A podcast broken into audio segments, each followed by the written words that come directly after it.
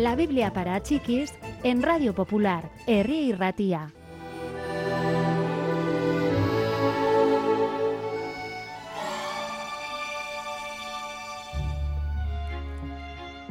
Jesús se fue a prisa a Cafarnaún, a orillas del lago de Galilea. En la sinagoga la gente estaba asombrada de las cosas que decía y hacía.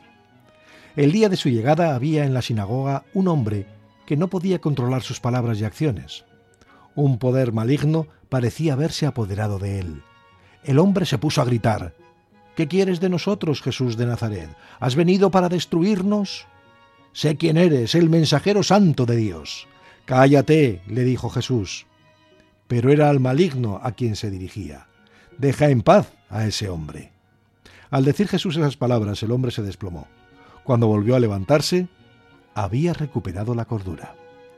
Jesús salió de la sinagoga y se fue a casa con uno de sus amigos, que era pescador. Disculpa el desorden, dijo Simón, cuando hizo pasar a Jesús en su casa. Mi suegra está enferma y estamos atrasados con las tareas. Se encogió de hombros con la expresión triste y dijo, de hecho, no estoy seguro de que vaya a sobrevivir a la fiebre que tiene. Jesús pidió verla. Se acercó al lecho de la anciana. Ella se quejó cuando el visitante le cogió la mano. Escúchame, fiebre, dijo Jesús, déjala en paz. La mujer se hundió de nuevo entre las sábanas. Después abrió los ojos y se incorporó. ¿Dónde estás? Oh, un invitado de mi yerno. Siento no haber estado en la puerta para darte la bienvenida. Dame un momento y te prepararé algo de comer. Pero mamá, comenzó a decir la hija. Me encuentro bien, dijo la anciana. Se levantó y se alisó las arrugas de la ropa que llevaba puesta. Iré a la cocina de inmediato y en un momento tendré todo listo. No era la primera vez que Jesús curaba a alguien.